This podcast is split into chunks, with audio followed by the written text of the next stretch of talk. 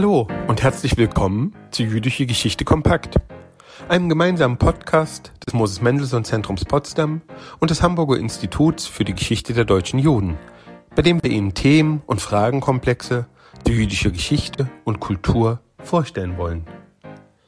Mein Name ist Lutz Fiedler vom Moses Mendelssohn Zentrum und ich freue mich sehr, Sie heute zur dritten Folge unserer fünften Staffel begrüßen zu dürfen, einer Staffel, die diesmal unter dem Thema steht, was sind und wie arbeiten jüdische Studien? In der ersten Folge dieser Staffel haben wir uns deshalb ganz konkret der Frage zugewandt, was sind jüdische Studien überhaupt? Um in der zweiten Folge über konkrete Arbeitsweisen und dabei insbesondere über das biografische Arbeiten und den Zugang der Oral History zu sprechen. Unser heutiger Podcast steht wiederum unter der Überschrift Wandernde Zentren über diasporische Existenz und Raumvorstellungen im Judentum. Und ich freue mich sehr, Ihnen jetzt gleich unsere beiden Gesprächspartnerinnen vorstellen zu dürfen. Das ist zum einen Miriam Rürup, die Direktorin des MMZ. Mit Praktiken der Differenz, Diaspora-Kulturen in der Zeitgeschichte und dem gemeinsam mit Simone Lessig herausgegebenen Sammelband Space and Speciality in Modern German Jewish History hat sie bereits zwei relevante Publikationen zu unserem heutigen Thema vorgelegt. Unser zweiter Gast ist Ines Sonder, ebenfalls vom Moses Mendelssohn Zentrum, wo sie als promovierte Kunsthistorikerin über Pionierarchitektin, das jüdische Architekturexil in Palästina und die Baugeschichte Israels sowie das deutsch-jüdische Kulturerbe forscht. Für unser heutiges Thema ist aber zudem relevant, dass sie von 2001 bis 2004 an der Universität Potsdam Teil des DFG-Graduiertenkollegs Makom Ort und Orte im Judentum war und in diesem Rahmen zu zionistischen Gartenstätten in Palästina gearbeitet hat.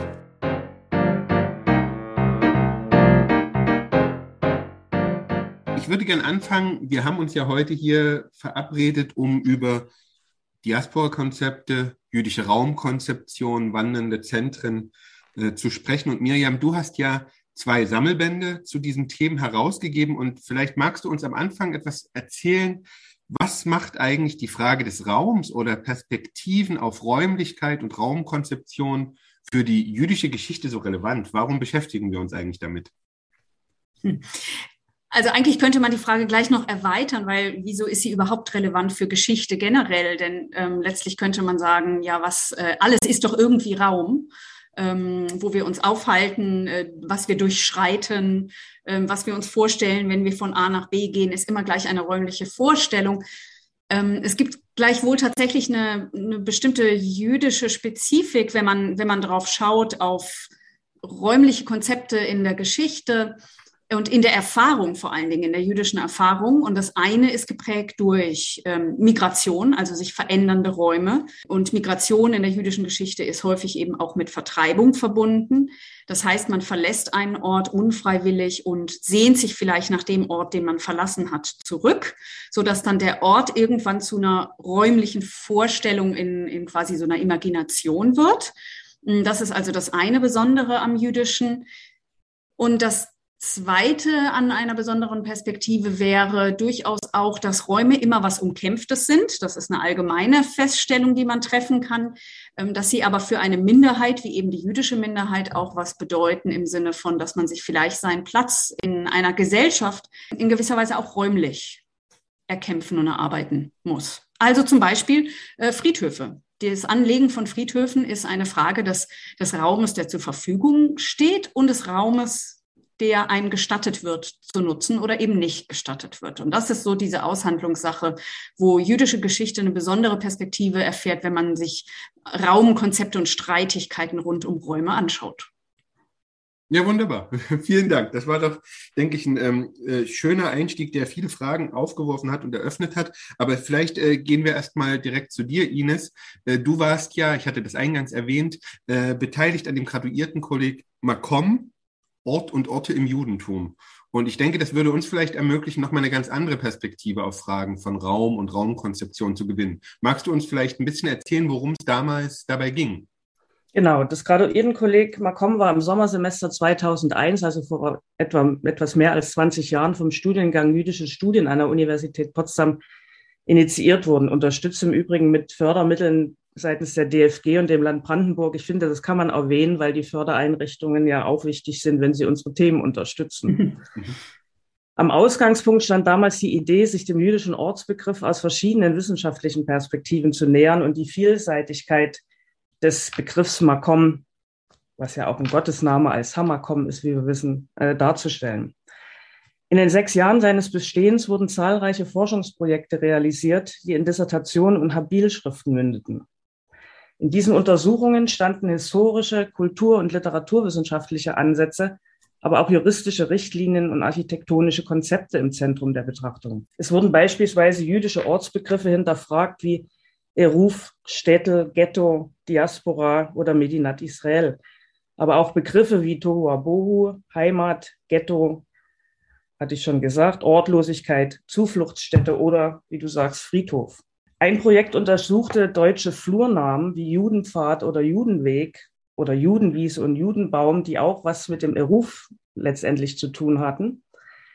Mein Dissertationsprojekt befasste sich damals mit dem Begriff der Gartenstadt, der zunächst keine vergleichbare gedankliche Assoziation zum jüdischen Ortsbegriff hat, als hebräischer Terminus Irganim aber Eingang in die Stadt- und Siedlungsplanung Israels fand. In meinem Fall ging es also eher um moderne Raumvorstellungen, die jüdische bzw. zionistische Planer und Ad äh, Architekten adaptierten oder neu entwickelten, wie zum Beispiel auch die Kollektivsiedlungen des Kibbutz und Moschav, denn das sind ja auch neue Raumkonzepte im Judentum oder im Zionismus. Kannst ja. du, Ines, kannst du oder, oder Lutz, vielleicht kann jemand noch kurz sagen, was Eruf ist? Also, weil ich glaube, da bin auch ich gar nicht drauf eingegangen ähm, die religiös geprägten Räume? Es ist ja eigentlich die Schabbatgrenze, dass du innerhalb des Schabbats nur bestimmte Ellen von Wegen, also ja. unterschiedlich, und man kann diese Wege auch verändern. Und ich fand das bei diesem Beispiel der Flurnamen hier interessant, woher die kommen, weil bestimmte Gemeinden wenn die am Schabbat eine andere Gemeinde besuchen wollten, eben bis zu diesem Baum nur gehen durften. Das wurde dann von der nichtjüdischen Bevölkerung als der Judenbaum bezeichnet. Oder auch der Pfad, den sie lang gegangen sind, oder der Judenbrunnen. Nicht, weil dort, also eben, weil man zum Teil auch nur bis zu einem solchen Brunnen gehen konnte.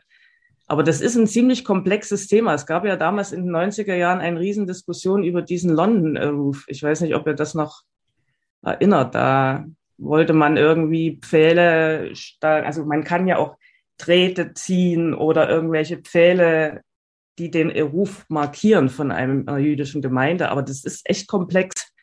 Aber das Spannende ist ja eigentlich, dass gerade genau was du jetzt gesagt hast, noch so ein Aspekt mit reinbringt. Nämlich ich hatte vorhin, bin gestartet mit äh, Räume sind immer umkämpft. Was aber auch dazu gehört, ist, dass sie wandelbar sind und dass sie eben ständig in Bewegung sind. Und dass äh, tatsächlich auch die religiösen Markierungen natürlich welche sind, die immer mit einer lebensweltlichen Praxis zu tun haben und sich dann natürlich auch verändern. Das heißt, wir haben quasi eine religiöse Grenzziehung, die wie eine Vorwegnahme ist von den Grenzziehungen, die es dann in der Moderne gibt für die Räume, äh, wenn die Nationen plötzlich in die Welt kommen und Räume wieder anders begrenzt werden. Aber wenn ich da direkt nochmal nachfragen darf, ist es nicht so, in meiner, Vor in meiner Vorstellung zumindest scheint es so, dass Räume viel statischer sind in der Vormoderne als in der Moderne. Dass es zwar richtig ist, dass mit dem Nationalstaat klare Grenzen gezogen werden, aber gleichzeitig die ähm, Kriterien für Begrenzung, nämlich die Fragen von Zugehörigkeit, viel fluider und flexibler werden und damit eigentlich die Frage, was sagen wir jüdische Räume sind, am Übergang von der Moderne, äh, von der Vormoderne zur Moderne viel, viel schwieriger zu fassen ist. Da sind wir ja schon beim nächsten großen Thema. Ja, tatsächlich wird es schwieriger, weil es vermeintlich ja einfacher wird. Also die, die, den, das Bild, was wir damit immer verbinden, ist, dass dann kommt äh, die Moderne in, der, in, in die Welt quasi. Es gibt einen, einen neutralen Ort, das ist der Staat, äh, einen, einen neutral ähm, im Sinne von nicht religiös etc. geprägten Raum, sondern weltlich, verwaltungsorganisatorisch äh, organisierten Raum, der das alles klar regelt. Und dann gibt es in diesem Raum den, das Individuum, was dann der moderne Staatsbürger ist, der auch vermeintlich äh, nicht religiös etc. geprägt ist und das genau ja aber nicht stimmt. Also insofern ist es so ein bisschen eine Fantasie dieser Raumordnungsvorstellung der Nation, der wir dann aufsetzen, aufsitzen, wenn wir quasi das als den entscheidenden Bruch in der Moderne ausmachen. Was aber der entscheidende Bruch durchaus ist, ist die Wahrnehmung dessen, also dass sich ständig daran abarbeiten, dass es den einen vermeintlich neutralen Raum gibt und dann aber trotzdem die jüdische Minderheit, die auch aus diesem neutralen Raum weiter draußen gehalten wird und nicht von Anfang an vollberechtigte äh, staatsbürgerliche Rechte beispielsweise hat. Ich finde, das ist ein interessanter Punkt und ich würde den vielleicht gerne aufgreifen, also gerade aus der Perspektive einer jüdischen Erfahrung und in zwei Richtungen äh, befragen. Und zwar auf der einen Seite ist trotzdem die Frage, was macht Räume dann innerhalb des scheinbar neutralen Raums des äh, Nationalstaats zu jüdischen Räumen? Also wie unterscheidet sich das? Weil ich zumindest sagen würde, aus der, Perspekt aus der jüdischen Perspektive ist das zumindest im Unterschied von Vormoderne zu Moderne klarer, was jüdische Räume sind. Und wird es nicht viel äh, oder ist oder oder wie stellt sich das dann in der Moderne dar? Und das würde dann, also das nochmal als Nachfrage an dich, Miriam, Okay, vielleicht mache ich es an einem ganz konkreten Beispiel äh, fest, den Unterschied in der Moderne. Also es ist, so wie ich es sehen würde, ist die Besonderheit, die, dass es einerseits den Anspruch gibt eines, eines neutralen, eben verwaltungsorganisatorisch bestimmten Raums. Ähm, sagen wir zum Beispiel den Raum der Universität, das ist ja was, womit ich mich befasst habe äh, in meiner Dissertation mit den Studentenverbindungen. Und dann gibt es in diesem neutralen universitären Raum, ähm, der der weltlichen Bildung dient, ähm, die geselligen Räume. Ja, die Räume der Geselligkeit für äh, Verbindungsstudenten, vor allen Dingen natürlich die Kneipen ähm, und die Fechtböden und die, die, die Turnfelder, äh, auf denen man seine, seine Turnzeremonien abgehalten hat. Und genau die sind dann aber eben, äh, erweisen sich als doch nicht neutral. Und genau da zeigt sich quasi, dass die jüdische Minderheit, dass für die jüdische Minderheit diese vermeintliche, dieser vermeintlich objektive, für alle gleichermaßen nutzbare Raum eben doch nicht gilt und sie sich das erkämpfen müssen und es dann zu Kämpfen in den Kneipen kommt, zu nicht zugelassen werden auf dem Fechtboden etc. etc. Also diese beständige Aushandlung wird quasi ähm, bewegt sich weg aus dem Religiösen und geht in ein weltliches. Was aber bleibt, ist, dass es weiter eine, ein ständiger, ja durchaus konfliktreicher Aushandlungs äh, ist, wo die jüdische Minderheit eben versucht, gleichberechtigten Anspruch in der Mehrheitsgesellschaft und damit auch in dem Raum der Mehrheitsgesellschaft zu erlangen. Okay, ja, vielen Dank. Dann äh, vielleicht Ines zu dir, weil du das äh, ja vorhin deutlich gemacht hast. Es geht, äh, dass es auch um Neuerfindung jüdischer Räume im zionistischen, zionistischen und später israelischen Kontext geht. Du hast vom Kibbutz gesprochen und aber eben auch auf dein Projekt der Gartenstadt hingewiesen. Vielleicht magst du uns ja. das nochmal genauer äh, erläutern. Ja, die Gartenstadt war ja an der Schwelle zum 20. Jahrhundert ein neues Stadtplanungskonzept, das im Grunde genommen die vereinfacht ausgedrückt äh, den Unterschied zwischen Stadt und Land nivellieren wollte und die Vorteile beider vereinigen wollte. Und das aber auf der Grundlage von äh, Gemeineigentum an Grund und Boden. Das wird in der Regel vergessen, weil meistens denken die Leute, ach, es geht um eine Stadt inmitten von Gärten. Nein, es geht eigentlich um äh, lebensreformerisches und vor allen Dingen bodenreformerisches Modell. In Deutschland waren die bekanntesten Gartenstädte Hellerau bei Dresden, dann die Margaretenhöhe bei Essen und Starken hier bei Berlin-Spandau. Und diese Gartenstadtidee fand 1905 erstmals Eingang in den zionistischen Siedlungsdiskurs, und zwar durch einen Artikel von David Streetsch, einem Wirtschaftstheoretiker, der dieses Konzept inhaltlich auf die jüdischen und zionistischen Siedlungsaktivitäten und die anders gearteten Bedingungen in Eretz Israel zu modifizieren suchte. In Palästina war ja 1909 Tel Aviv als erster jüdischer Gartenvorort gegründet worden und in den 20er Jahren folgten dann die jüdischen Gartenvororte von Jerusalem, also Talbiot, Rechavia, Beta Kerem und eben auch auf dem Karmel bei Haifa verschiedene Gartenvororte, die von dem deutsch-jüdischen Architekten und Stadtplaner Richard Kaufmann geplant worden. Also er transportiert das eigentlich eng aus der englischen Gartenstadtbewegung und deutschen Gartenstadtbewegung kommende Modell mit nach Palästina und entwirft es dort als neue äh, Geschichten. Das gilt im Übrigen auch für den Moschafner Halal, dessen Vorbild, diese Rundform, eindeutig auf das von Ebenezer Howard, dem Vordenker des Gartenstadtgedankens, entworfenen Siedlungsmodell passiert in seiner utopischen Form, wenn man so will.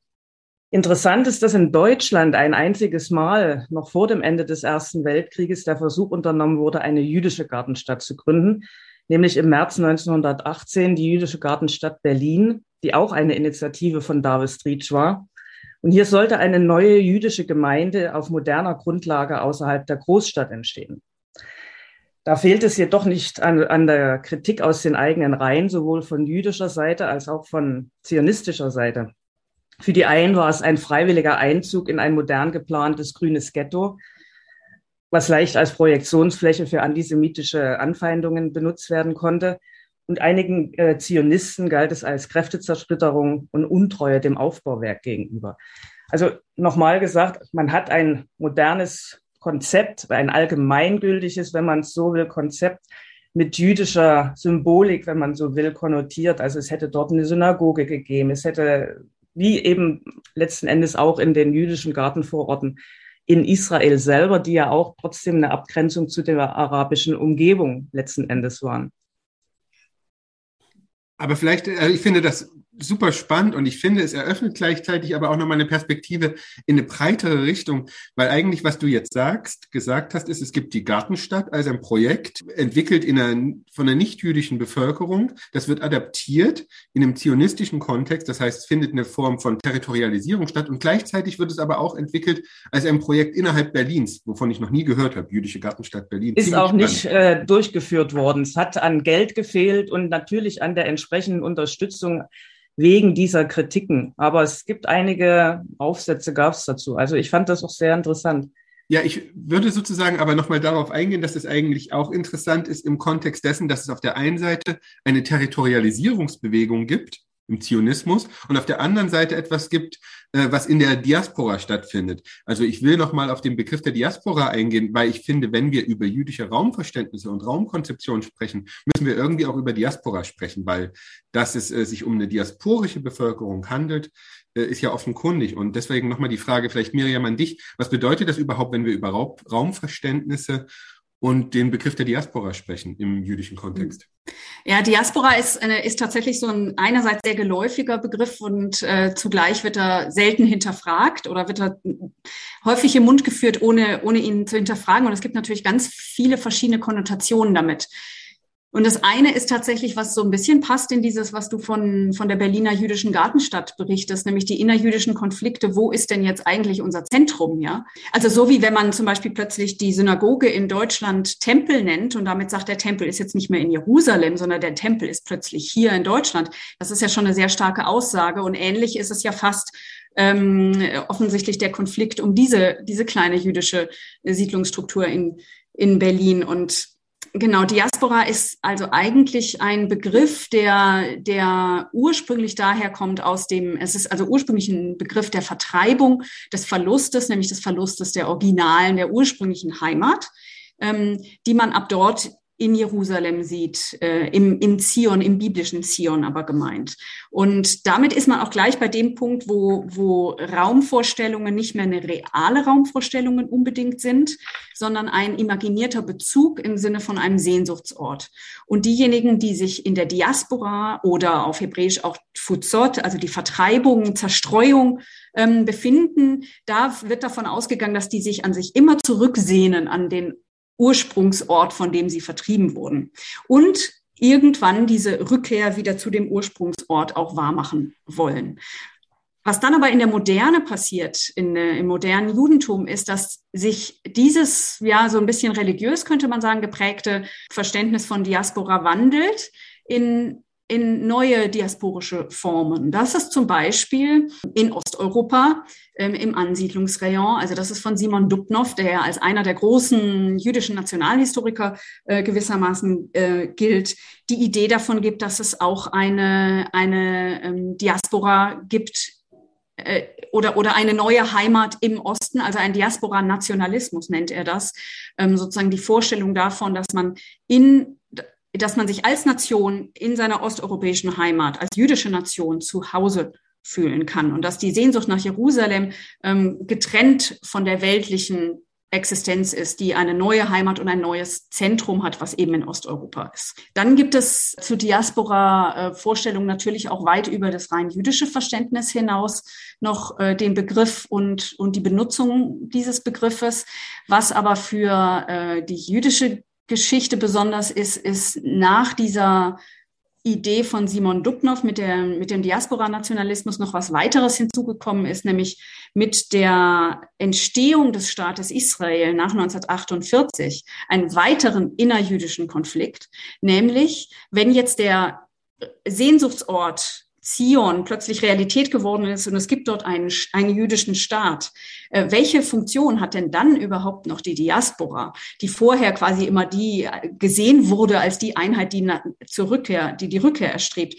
Ist sie jetzt damit überflüssig oder nicht? Und diese Diskussion ist eigentlich eine, die bis heute geführt wird, innerjüdisch ähm, auch durchaus heftig und umstritten. Und interessanterweise, und da kommt dann jetzt quasi der nächste Punkt dazu, gibt es natürlich eine sehr starke Diaspora-Identität. Identität innerhalb der Jüdinnen und Juden, die nicht in Israel leben, also sozusagen eine, wie soll man sagen, nicht ein nicht zionistisches äh, Judentum, das sich in seiner Heimat außerhalb Israels durchaus sehr zu Hause fühlt und das dann teilweise auch andere Zentren als die die heimatlichen Zentren ansieht. Also es gibt äh, so ein bisschen, und ich höre auch gleich auf, äh, man merkt wahrscheinlich schon, dass ich da lange drüber reden könnte. Es gibt äh, auch ein bisschen durchaus selbstkritisch, aber eben ironisch auch den Begriff der goldenen Medine. Und mit der goldenen Medine ist aber gemeint der, die jüdische Lebenswelt in den USA und eben nicht äh, der goldene Staat in Zion. Und das ist genauso selbstironisch, wie es auch eine Kritik enthält, wie es aber auch eben genau dieses verheißungsvolle einer neuen jüdischen Existenz in anderen äh, räumlichen ähm, räumlichen Umfeld als dem zionistischen oder dem Zion äh, beinhaltet. Wobei ich interessant finde, ab wann man davon spricht, von einem jüdischen Ort oder Raum. Denn eigentlich beginnt ja die Geschichte der jüdischen Religion mit einem Ortswechsel. Gott sagt, Abraham, ich zeige dir den Weg, oder ich kann die Textstelle jetzt leider nicht genau. Und dann geht er ja erstmal. Stimmt, und überhaupt hast du, hast du recht, also sehr viel im, Reli im religiösen, auch im, Rit im jüdischen Ritus ist von dem von den wandernden Räumen geprägt. Also Eruf hatten wir ja vorhin schon. Und wenn man sich dann noch ähm, vor Augen führt, dass einer der Begriffe ja der für Heimat, der uns fast ähnlich geläufig ist wie Diaspora, äh, nämlich das portative Vaterland von Heine ist, womit er sich auf die Torah bezieht, die aber ja interessanterweise, also die religiösen Sprüche, die in den, ähm, wie heißen sie doch, Mesusot an den Türrahmen sind, ja das ist ja sozusagen das portative Vaterland, was aber an einen Türeingang genagelt wird, von egal wo man gerade ist und wo man für eine gewisse Zeit heimisch wird. Das heißt eigentlich, wenn ich das richtig verstehe, dass äh, wenn wir über einen jüdischen Diaspora-Begriff reden, dass der Begriff des Zentrums ein extrem fragiler ist, dass er nicht so äh, fix ist, wie wir ihn annehmen, sondern der Begriff des Zentrums, so verstehe ich das mit dem im Wort des portativen Vaterlands, als auch mit Blick auf die, die goldene Medine, ist ein äh, durchaus wandelbarer. Also ich mhm. denke jetzt, weil du, Miriam, du hast ja den Begriff, äh, du hast ja den Namen Simon Dubnow erwähnt, er spricht ja ohnehin von wandernden Zentren, also gewissermaßen Zentren äh, geistig-kulturellen jüdischen Lebens Lebens, äh, durchaus auch autonomen jüdischen Lebens in der Diaspora. Aber das ähm, führt vielleicht nochmal zu einem Punkt, der äh, für Fragen, die wir am Moses-Mendelssohn-Zentrum behandeln, durchaus interessant ist, weil da reden wir ja jetzt auch äh, von einer deutsch-jüdischen Diaspora, die entstanden ist äh, infolge äh, der äh, Vertreibung durch die Nationalsozialisten. Also könnte man sagen, dass wenn wir von einer deutsch-jüdischen Diaspora reden, dass dann das Zentrum eigentlich Deutschland beziehungsweise die deutschsprachigen äh, Länder sind? Also die Frage, ich finde den Begriff ein bisschen problematisch. Ich kann mit dem noch nicht viel anfangen, weil die Jekes, die ich in Israel kenne, die auch in meinem Rasco-Projekt jetzt hier eine große Rolle spielen, die haben sich nicht in der Diaspora in Israel lebend gefühlt und auch nicht im Exil, weil man ihre Exilerfahrungen hinterfragt hatte. Kam immer, wir sind nicht im Exil, wir sind nach Hause gekommen. Das war vielleicht nicht bis 33 ihre ursprüngliche Meinung. Da war man noch eher mehr deutsch verbunden als in das Land da im Nahen Osten zu gehen. Aber als sie dann dort waren und sich äh, einfügten, wenn sie es konnten, es gelang ja auch nicht allen, haben sie sich eigentlich schnell von dem Exilbegriff abgewandt. Und die wenigsten sind ja zum Teil auch zurückgekehrt. Es sind welche zurückgekehrt, aber viele haben es für sich komplett ausgeschlossen, in dieses Land der Täter zurückzukehren. Das stimmt, aber zugleich ist es ja als ein Sehnsuchtsort, also dieser Verlust der Heimat ist ja schon sehr dramatisch ähm, empfunden worden. Jetzt nicht, äh, äh, also natürlich, weil es ein Verlust von Heimat mit äh, extremer, ja, mit extremen Katastrophen Zusammenhang war. Das ist völlig klar, aber auch, weil man diese Heimat so geliebt hat. Ähm, das heißt, diese Sehnsucht muss sich ja nicht unbedingt darin niederschlagen, dass man wieder zurück möchte, äh, aber sie kann sich auch darin niederschlagen, dass man weiter in seinem, in seinem kaiserzeitlichen oder Biedermeier äh, Wohnzimmer lebt und dass man, ich weiß nicht, das kennst du dann vielleicht auch von den Jekes in Israel, die dann immer RTL, also die quasi an den, an den deutschen Nachrichten teilnehmen, äh, als, als würden sie Kinder noch. Ja, auch bei den Jeckes gibt es einen Beitrag, ja. Genau. Aber insofern gibt es eine Richtung, da stimme ich dir zu, diese Mittelstandssiedlungen, die von der Baugesellschaft, über die ich, mit der ich mich befasse, gegründet wurden, das waren wirklich deutsch-jüdische Enklaven in Palästina in den 30er Jahren. Und dort viel stärker als andere Gegenden wie in Jerusalem, wo auch Deutsch gesprochen wurde, wie in, äh, in Rechavia oder in Tel Aviv im Norden, wo man sagte Kanton Ivrit. Also das kommt übrigens aus dem österreichischen Kanton Ivrit, aber dann.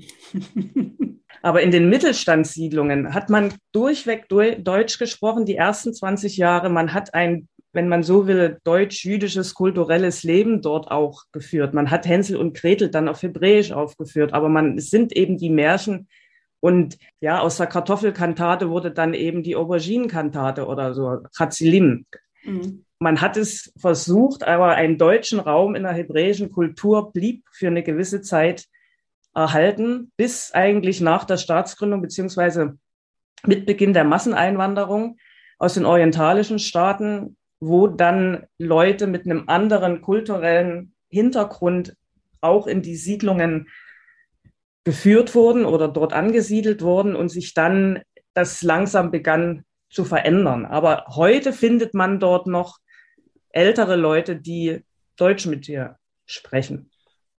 Aber dann wäre doch die Frage, oder nicht die Frage, sondern dann wäre da vielleicht eine mögliche Perspektive, zu vergleichen, wie hat sich deutsch-jüdisches Leben äh, in anderen Orten der Emigration äh, nach 33 und im Zuge der Flucht und Vertreibung vor den äh, Nationalsozialisten oder durch die Nationalsozialisten entwickelt. Das heißt in den Vereinigten Staaten, in Lateinamerika, in Großbritannien, welches eigenständige ähm, jüdische Kulturleben geprägt vom deutsch-jüdischen Erbe, von der deutsch-jüdischen Erfahrung hat sich dort entwickelt und in welchem Verhältnis steht das zu dem, was sich dann innerhalb des Jeschuv und später Israels entwickelt hat. Und dann kann man, würde ich sagen, könnte man einerseits die Parallelen in den Blick nehmen und andererseits natürlich äh, auf den Unterschied, dass äh, der Jeschuv und später Israel natürlich ein ganz besonderer jüdischer Ort ist, an dem äh, äh, nicht äh, in gleichem Maße von der deutsch-jüdischen Diaspora gesprochen werden kann wie in anderen Ländern, äh, das natürlich in den Blick nehmen und trotzdem aber eben auch die Gemeinsamkeiten diskutieren, dass es eben,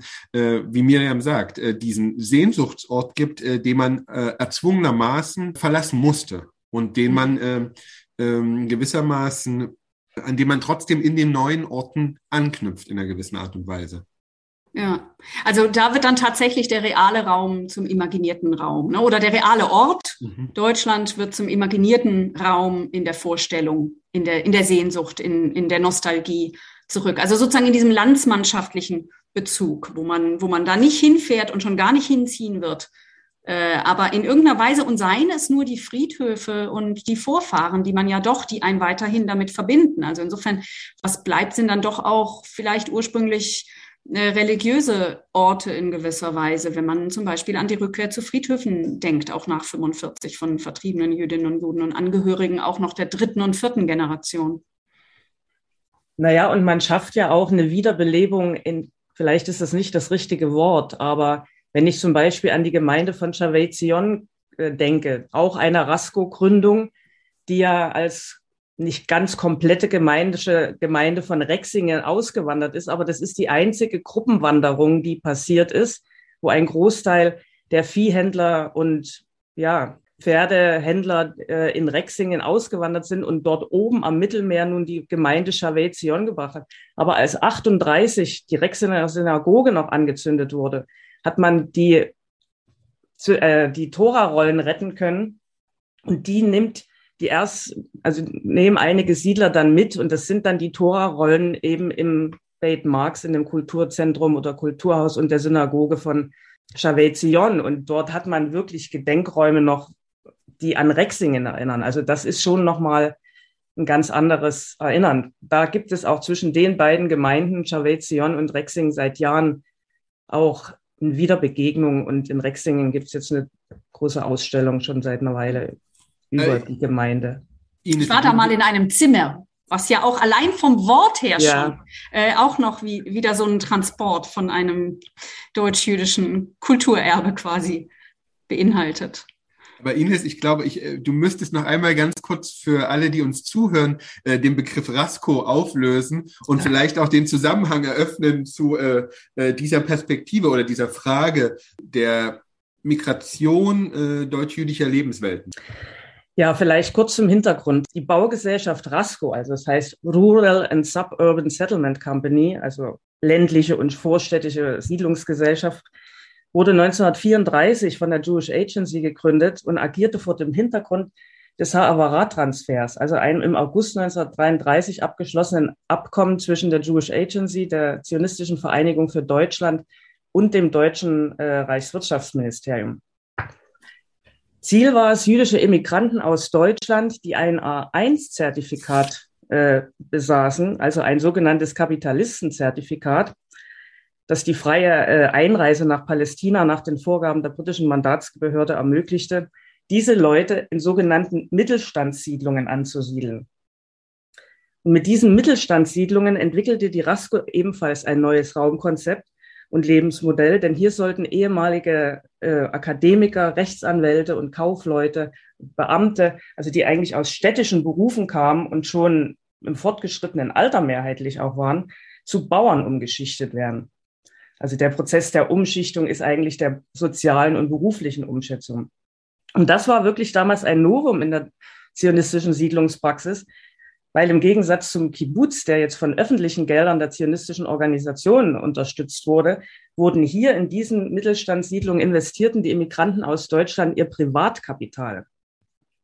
Das Thema greift dabei tatsächlich eine neue Facette der deutsch-jüdischen Immigration in Palästina im Rahmen der fünften Aliyah auf, beziehungsweise der Jekes-Forschung.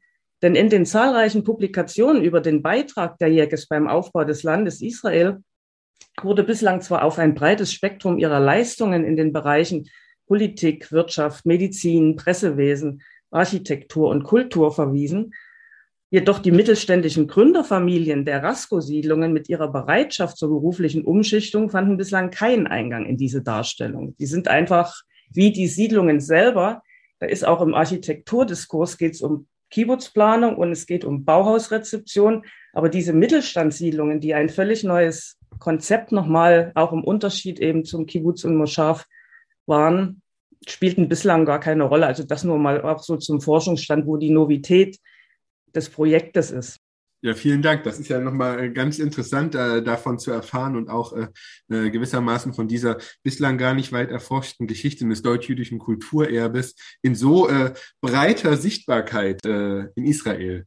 Ich, würde ich möchte eine Ergänzung machen, was nämlich interessant an diesem Beispiel, wir können am Beispiel der Rasco mal den gesamten Prozess der Auswanderung, eigentlich das Ha'avara-Abkommen zum Beispiel, das endet, die, bis, die bisherigen Publikationen, die es dazu gibt, enden mit der Finalisierung des Abkommens 33. Mhm.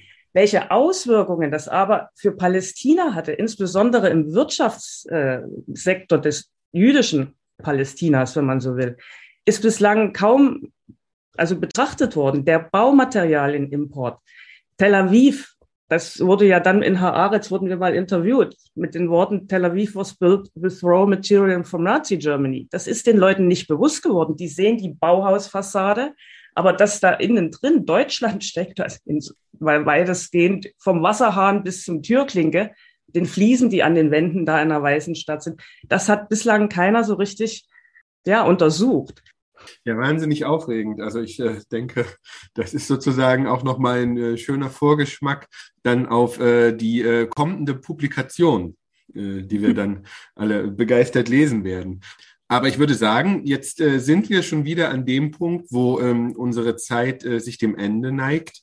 Und äh, damit, äh, wenn wir schon äh, heute über Räume und Raumkonzeption gesprochen haben, bleibt sozusagen die letzte Frage an äh, Miriam zuerst. Ähm, was wäre denn ein Ort, wo Hörerinnen und Hörer diese heutige, dieses heutige Gespräch äh, nachhören könnten? Da, auf die Frage hätte ich mich wirklich, zumal ich sie selbst auch schon häufig gestellt habe, besser vorbereiten können. Ähm, es war für mich so selbstverständlich, dass wir über Räume sprechen, dass ich selbst noch nicht mal drüber nachgedacht habe, welchen Ort ich empfehlen würde zum Abschluss. Na, ich hatte vorhin den Tempel erwähnt als einen religiösen Bau äh, oder religiöse Bauweise in der Moderne, mit der die, die deutschen Juden in der Moderne sozusagen auch baulich deutlich machen wollten, auch unsere religiöse Heimat ist jetzt hier. Nicht nur unsere Heimat als äh, Bürger und Bürgerinnen, sondern auch unsere religiöse Heimat ist jetzt äh, nicht mehr in Jerusalem, sondern also auch in Jerusalem, aber vor allen Dingen auch da, wo wir leben. Insofern würde ich sagen, ich empfehle, dass man sich vielleicht mal auf die Spuren religiöser Bauten begibt, die, die dieses Angekommensein oder das Gefühl des Angekommenseins verdeutlichen. Und dafür ähm, ist für mich ein Hamburger Ort äh, sehr, sehr aussagekräftig, nämlich der, die Tempelruine in der Polstraße für die, die also Hamburg mal besuchen oder in Hamburg leben, in der Hamburger Innenstadt, das äh, letzte Relikt überhaupt von einer mehrhundertjährigen jüdischen Geschichte in Hamburg, nämlich in der Neustadt und Altstadt, wo sie bis Ende des 19. Jahrhunderts stattgefunden hat. Da gibt es noch eine Ruine des ersten äh, liberalen Tempelbaus in der Polstraße bei einer Autowerkstatt. Oder in der neuen, in der Nähe des neuen Marktes in Potsdam stellt man sich vor, die gerade neu errichtete Synagoge oder noch zu errichtende und lässt sich den Prozess an der Stelle nochmal vor Augen führen. Sehr schön. Ich würde als einen Ort lediglich, weil ich gerade darauf schaue, einen guten und bequemen Lesesessel empfehlen, wo man sich mit Kopfhörern hinsetzen kann und den Podcast noch einmal nachhören kann. Damit sind Eine wir sehr schöne Ende. Idee. Oder in ein paar Monaten Ines Sonders und Joachim Trezips Buch nachlesen genau. können. Genau. genau.